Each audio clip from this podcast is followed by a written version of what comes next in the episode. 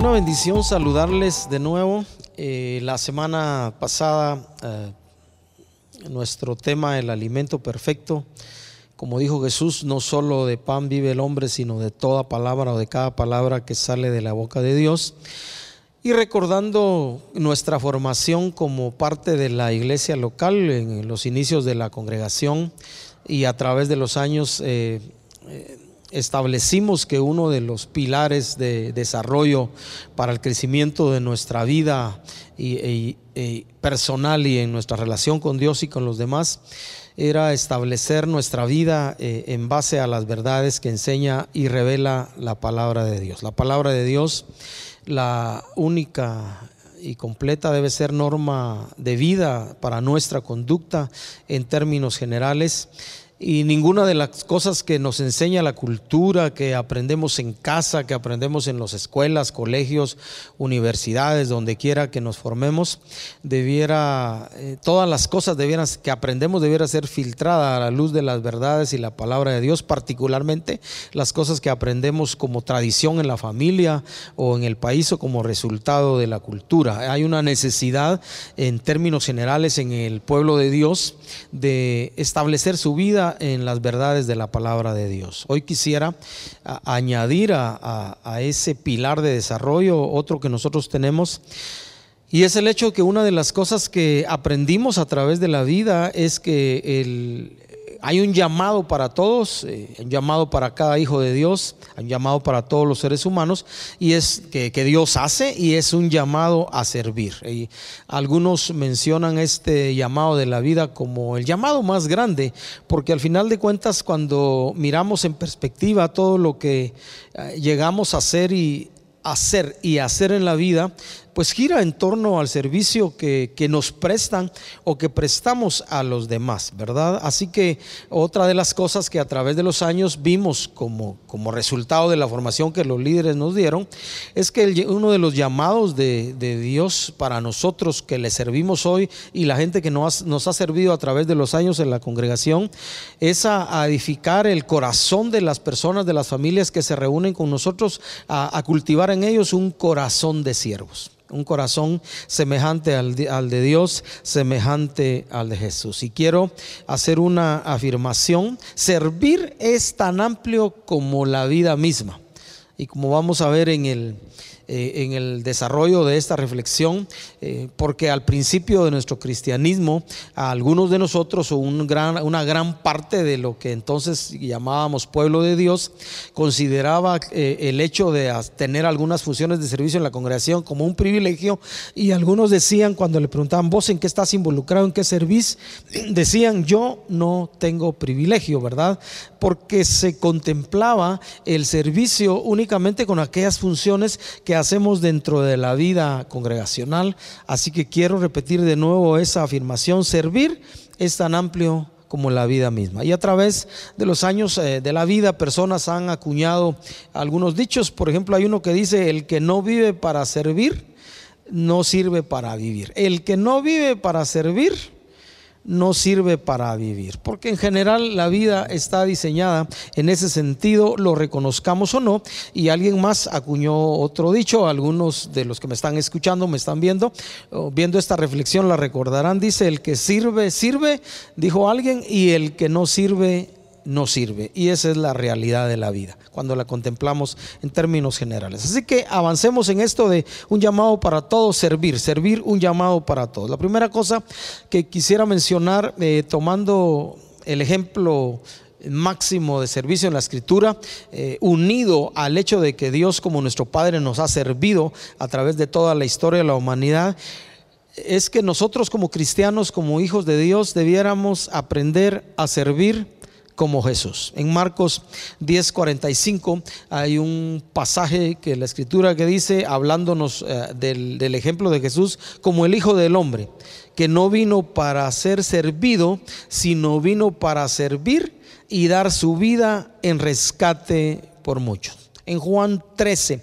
el famoso pasaje donde Jesús se ciñe la cintura toma, lo voy a poner en esas palabras, un recipiente, un huacal, diríamos nosotros, para poner agua y luego se toma el tiempo necesario para, para lavar los pies de sus discípulos. Imagínense, el maestro, que aquel que él consideraban maestro, aquel que ellos le decían Señor aquel que los estaba instruyendo, aquel de quien habían visto una mano portentosa respaldado por el poder del Espíritu de Dios y hacer milagros. Ese que llamaban su maestro y su Señor, se ciñe la cintura y le lava los pies a los discípulos. Eh, ahí está la historia. Pedro no quería que lo hicieran. Al final de cuentas, él le lava los pies a todos y al final él se toma el tiempo para decirles, ustedes me llaman maestro y luego dice, y dicen bien porque lo soy.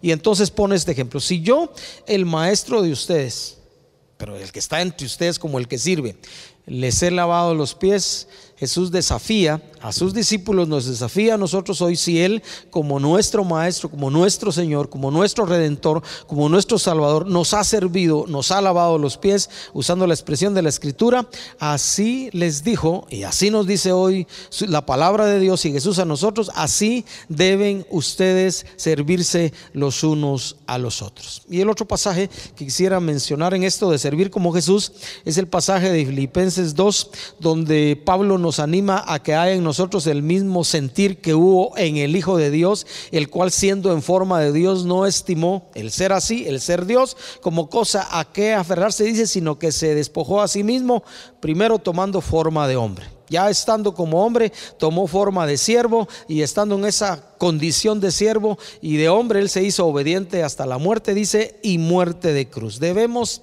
aprender a servir como Jesús. Ese es el, el desafío más grande que cada hijo de Dios, que cada creyente enfrenta es parecerse a su Señor, es parecerse a su Maestro, es parecerse a su Salvador. Así que eh, hay, un, hay un escritor, por cierto, los jóvenes están estudiando una serie que a ellos le titularon como Jesús, que este autor de libros dice que Dios nos ama tal y como somos, solo que a Él no le interesa, estoy parafraseando un poquito lo que Él dijo, dejarnos así, sino quiere que seamos como Jesús. Y cuando leemos en la Escritura, una de las metas, uno de los propósitos de Dios en nuestra vida es que cada uno de nosotros como hijo de Dios sea conformado al carácter, a la imagen de Jesús para que Él sea el primero dentro de muchos hermanos, porque Él vino a ponernos la pauta, el modelo, el ejemplo como como hombre para que sepamos que sí se puede servir y eso significa entregar la vida y el corazón. Tenemos que reconocer que en nuestra vida, en tu vida, en mi vida, hay un potencial, hay semillas que Dios puso y esas semillas debieran girar alrededor de poder ofrendar, donar nuestra vida en servicio como a los demás. El Evangelio de Marcos presenta, de hecho, 16 eh, capítulos de Marcos presentan a Jesús como aquel que sirve y lo miramos por todo el Evangelio a Jesús haciendo y haciendo y haciéndose, extendiendo a todas las personas que, con las que él trataba. No solo a los doce que tuvo los últimos dos años y medio de su ministerio eh, a, cerca de él, sino a todos los que le rodean. Él sirvió donde quiera que hubo una ocasión para servir. Y acordémonos, el que sirve, sirve, y el que no sirve, no sirve, y el que no vive para servir, no sirve para vivir. Porque nuestra vida, siguiendo los pasos de nuestro Maestro, debiera girar alrededor de servicio. Aprendamos a servir como Jesús. La segunda cosa que quisiera mencionar en cuanto a este llamado que es para todos, en cuanto a servir, es que el servicio, el servir a Dios y servir a los demás es el camino a la, a la grandeza. Aprendí hace muchos años que de alguien, en algún lugar, alguien, de alguien escuché y se me grabó en el corazón que no hay problema en querer eh, ser grande, no hay, hay problema en querer destacarse, en querer eh, resaltar eh, en algunas cosas. El problema reside muchas veces en el camino que escogemos para ser grandes. Y uno de de las cosas complejas de nuestro corazón como ser humanos es que generalmente cuando estamos en funciones X o Y de, servicio. Usted puede pensar en, su trabajo, la empresa que tiene, la empresa donde trabaja. Usted puede pensar los maestros de la escuela. Usted puede pensar en un empleado del gobierno, un alcalde, un concejal municipal. El problema que tenemos los seres humanos es que cuando ya estamos en funciones específicas y determinadas en la vida, que al final de cuentas son funciones temporales, muchos o una gran cantidad de seres humanos aprovechan esa función para enseñorearse y aprovecharse de los demás y ese es un conflicto del corazón humano. En lugar de ver esa función o de que debiéramos ver esa función como una oportunidad para darnos a los demás y espacios que Dios nos está abriendo para ser útiles. ¿verdad? No, hay un no hay ningún problema en querer ser grande. El problema es el camino que escogemos. Así que quiero recordar de nuevo eh, Marcos 10, 45, como Jesús, como el Hijo del Hombre, que no vino para ser servido, sino vino para servir y dar su vida en rescate por muchos. Y si meditamos en ese pasaje, leyendo Marcos 10 del 42 en adelante, vamos a ver que ahí Jesús les pone el ejemplo de, y les dice, ustedes saben que los reyes de las naciones se enseñorean que aquellos que están en una función de autoridad, en una función de trabajo, la, tendencia común es, pareciera que eso nos da cierto valor eh, aún más que los demás, entonces nos enseñoreamos. Los reyes de las naciones les digo, se enseñorean de aquellos a, quienes ellos están en autoridad. Más entre ustedes les dijo, no será así, sino el que quiera hacerse o quiera ser grande, deberá servirles a todos. Así que este segundo punto, servir, es el camino para ser grande. Queremos destacar a los ojos de Dios, queremos destacar en los ojos de los demás, sirvamos. Ese es el camino por excelencia que Dios estableció para que nosotros entendamos que debemos darnos a los demás. Por supuesto, otra de las cosas con que lidiamos en nuestro corazón es con ese deseo de reconocimiento que tenemos porque muchas veces andamos anhelando y buscando ser reconocidos y, y con eso tenemos que tener mucho cuidado en el corazón. No hay ningún problema en querer ser reconocidos. El problema es cuando no nos reconocen. El problema es cuando hacemos algo en beneficio de algunos o de muchos y, de repente resulta que aparentemente, como a veces decimos o a veces se manifiesta, la gente es malagradecida y no reconoce lo que hacemos. Yo diría que nosotros debiéramos, a la luz de la escritura, aprender a servir como Dios lo ha hecho con nosotros, como Jesús lo hizo con nosotros, muriendo en una cruz, resucitando entre los muertos para un beneficio de toda la humanidad y como hoy nos damos cuenta, hay un gran grueso en toda la humanidad que todavía no se ha vuelto a Dios, que todavía no ha reconocido en Jesús su Señor y Salvador. Sin embargo, el corazón de Dios Jesús mismo son una ofrenda de servicio a los demás, porque cuando se tiene abundancia, como en el caso de Dios que es espíritu, y Jesús como hombre tenía suficiente para poder entregarse y darse a los demás. Cuando uno reconoce el potencial, las semillas que Dios ha puesto en el corazón, entonces aprendemos a servir a los demás, porque tenemos de Dios suficiente para dar a los demás. Y el tercer punto de esta reflexión, el llamado, un llamado para todos, el llamado para servir tiene que ver con la, una afirmación que hice al principio, servir es tan amplio como la vida misma. Déjeme contarle que al principio de nuestro cristianismo, quiero mencionar eso de nuevo, eh, al entrar en el ambiente congregacional, eh, mi perspectiva fue ver la, oportunidad, las posibilidades de servir en la congregación. Así que, eh, pues en aquel tiempo un grupo pequeño y un grupo mayor, Obviamente no todos pueden ser coordinadores de iglesia en el lugar dentro de nuestra estructura de iglesia local. Eh, si nos estás viendo de otro ministerio, otra congregación, probablemente tu estructura sea diferente, miembro de un equipo de trabajo, integrante del grupo de alabanza, el equipo de trabajo de jóvenes, el equipo de trabajo de nueva mujer y todas esas áreas de servicio maestro en iglesia del niño, pero eh, no no el, todo el gran grueso de la congregación está en esas funciones de servicio o en esos privilegios, como dicen otros. Así que un tiempo, y al principio de nuestro cristianismo nos pasó, nos pasó mucho, pensábamos, pensé que como yo no estaba involucrado en una área X o Y de servicio en la congregación, yo no servía y yo no era útil. Y con el correr de los años, gracias a Dios, aprendí que servir es tan amplio como la vida misma. ¿Por qué? Porque precisamente cuando miramos la vida de Jesús, Él aprendió a servir en su casa, Él aprendió a servir a sus discípulos, Él aprendió a servir en comunidades y aldeas. Él cuando entendió que era el llamado por Dios para llevar buenas noticias a los pobres, a los quebrantados de corazón, a traer luz a los ciegos, a traer sanidad a los enfermos, Él supo que eso era para Él. Él se dedicó a cumplir con ese ministerio, ese que hacer en medio de la humanidad. Hasta hoy lo puede hacer, lo hace a través tuyo y a través mío, porque su llamado es a que nosotros sirvamos y tengamos la oportunidad de extender el corazón de Dios, su voluntad, su poder, su amor, su misericordia, su consuelo, su afecto a todos aquellos que nos rodean. Así que poco a poco cambié esa mentalidad de pensar que como no estaba en una función X o Y en la congregación, entonces eh, yo no servía. Es más, déjeme contarle una experiencia que tuve. Por años, eh, lo he dicho en otras ocasiones, serví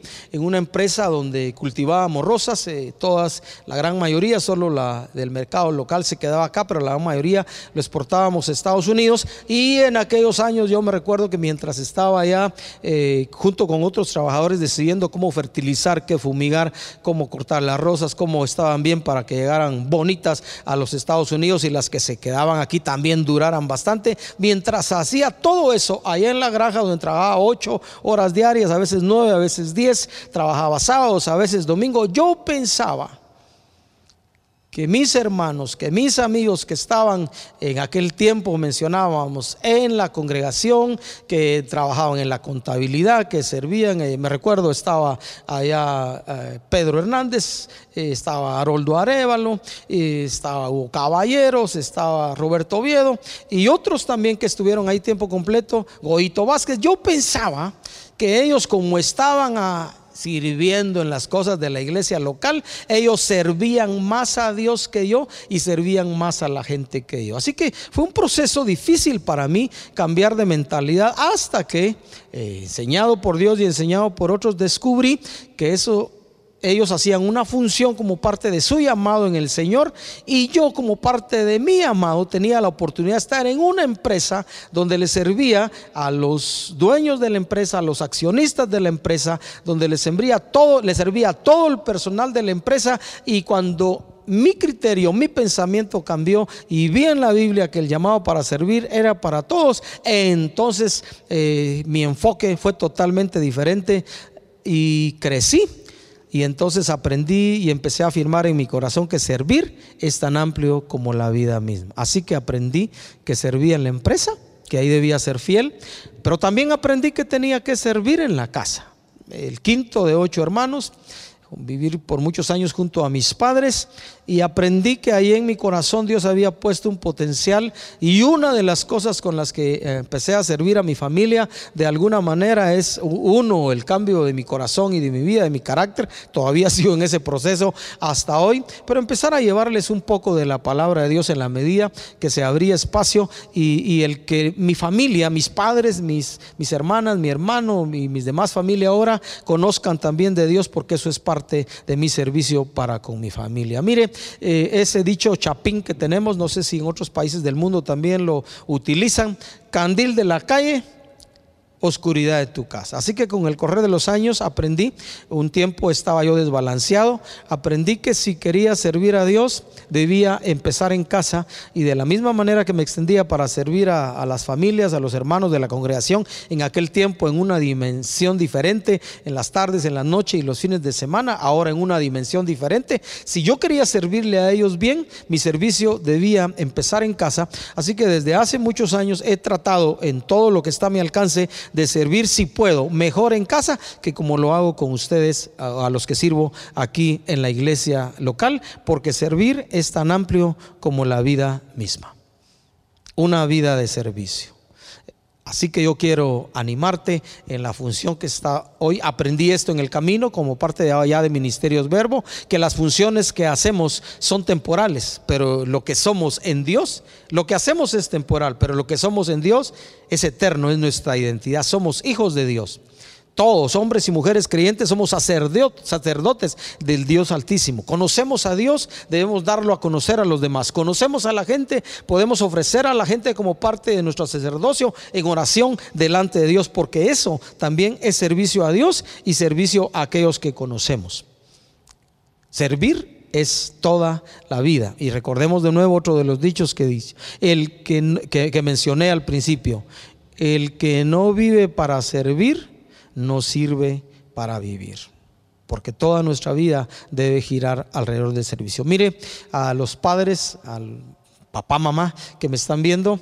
Eh, reconozco su labor de servicio para con los hijos. Y a mí me costó, me llevó unos años entender que la labor de mi padre y de mi madre, particularmente cuando ya estaba un poco después de los 18 años y en aquel tiempo saqué cédula, después saqué DPI, eh, con mis años yo entré en cierto nivel de incomodidad porque mi padre, pero particularmente mi madre siempre andaba diciéndome, ten cuidado con quién andas, ten cuidado con tus amigos, no manejes muy rápido, no vengas muy tarde, mira que los tiempos están peligrosos y por algunos años yo, eh, o si ellos no querían dejarme salir algo cuando les pedía permiso, yo me sentía un poco molesto porque según yo, yo ya estaba grande. Mire cuánto cambió mi corazón cuando entendí que ellos, mi padre y mi madre y las autoridades que tenemos, la gente que nos sirve aún en las iglesias locales, es gente que Dios llamó para servirnos y entonces empecé a percibir y a recibir la dirección y las instrucciones de, de mi papá y mamá de una manera diferente. Luché un poco. Si tú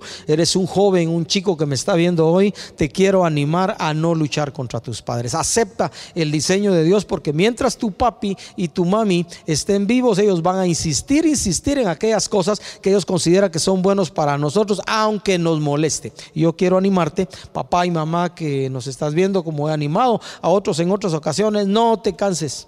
No te desanimes, aunque los hijos no lo recibamos, tarde o temprano lo reconoceremos y entonces apresaremos tu servicio, porque servir es toda la vida. Gracias padres por servirnos en casa a nosotros los hijos. Gracias hijos que sirven en casa y bendicen a sus padres. Gracias a aquellos que van a una empresa y pueden servir en la empresa entendiendo que sirven para Dios. Gracias empresarios y gente que nos da trabajo porque apreciamos lo que ustedes hacen por nosotros. Oramos porque Dios les bendiga. Gracias por servirnos. Debiéramos ver cada plataforma, cada función en la vida como una ocasión para servir y dar lo mejor del corazón.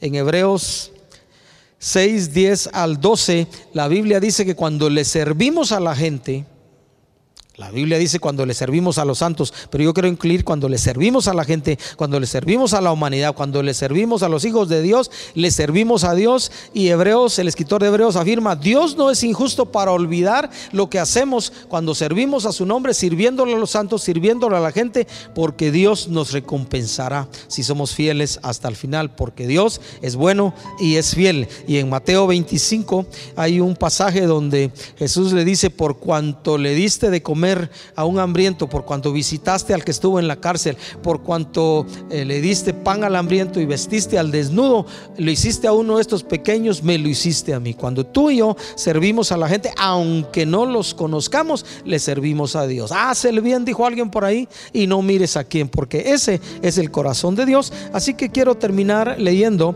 cinco consejos como parte de esta reflexión un llamado para todos, el llamado para servir, eh, diciéndote estas cinco cosas antes de orar. Número uno, sirvamos por amor, sirvamos con el corazón. Segundo, sirvamos a Dios y a la gente con alegría, como dice la escritura. Tercero, demos siempre lo mejor que tenemos de Dios y no nos cansemos. Cuarto, que la gente cuando sirves pueda ver a Cristo en ti. Y quinto, no pienses que hay servicio pequeño.